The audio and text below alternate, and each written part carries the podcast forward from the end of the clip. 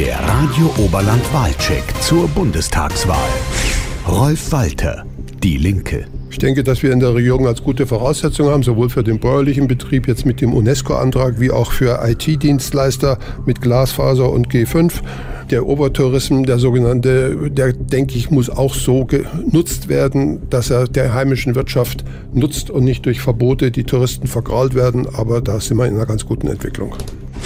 Karl Martin Sielmann, FDP. Entscheidend ist, dass es keine Lockdowns mehr gibt. Entscheidend ist aber auch, dass die Unternehmen steuerlich entlastet werden, damit sie das, was sie während der Lockdowns verloren haben an Geld, wieder aufbauen können.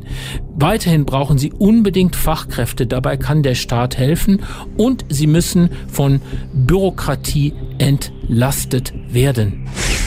Gerrit Hui, AfD. Am besten ist es, sich an den vorhandenen Branchen zu orientieren, also Tourismus und Medizin. Dazu braucht es dann noch Partnerschaften mit nahegelegenen Universitäten wie München und Innsbruck und die notwendige Infrastruktur. Dazu gehören geeignete Gewerbeflächen und ein superschnelles Internet. Als Partei haben wir uns zusätzlich die Beschleunigung der Unternehmensgründung von acht auf drei Werktagen ins Programm geschrieben, sowie die Abschaffung bestimmter Notarpflichten für Existenzgründer. Werner Knigge, Volt. Die Stärkung der Wirtschaft ist für Volt ein wichtiges Ziel. Wir fördern Unternehmensgründungen durch unbürokratische, digitalisierte Prozesse und Subventionen, insbesondere wenn die Unternehmen klimaneutral oder positiv agieren. Wir sind für eine Senkung der Unternehmenssteuersätze und ausgleichend für eine Erhöhung der Kapitalertragssteuer.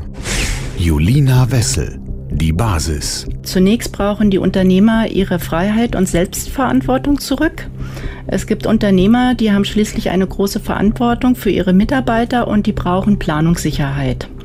Und mal weg von Corona müssen wir raus aus dem Dschungel an Vorschriften und wir brauchen ein vereinfachtes Steuersystem. Trikarisell, parteifrei. Wir brauchen weniger administrative Hürden bei der Gründung von Unternehmen.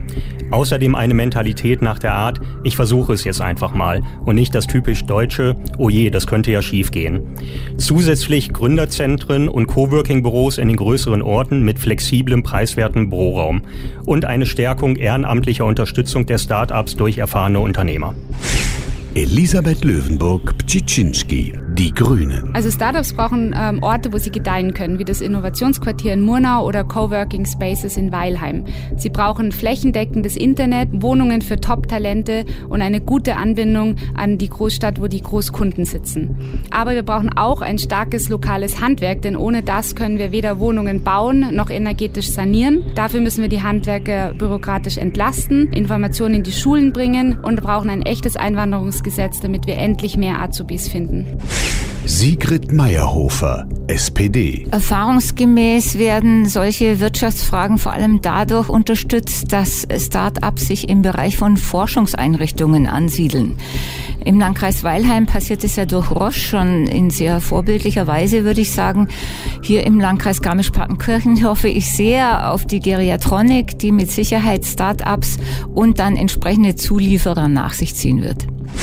Arnold Günther Reuss, Freie Wähler. Wir Freie Wähler wollen uns der Probleme und Unsicherheiten der Unternehmensgründer durch eine neue Start-up-Förderinitiative annehmen.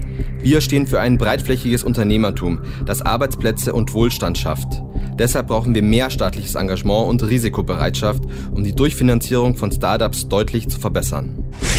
Alexander Dobrindt, CSU. Ich habe in der Vergangenheit äh, gezeigt, dass wir uns um all die Fälle in besonderem Maße kümmern, die in Schwierigkeiten geraten sind. Und jetzt geht es darum, dass wir zusätzliche Förderungen schaffen für diejenigen, die sich hier ansiedeln wollen. Da geht es um die steuerliche Frage. Weniger Belastung, mehr Entlastung.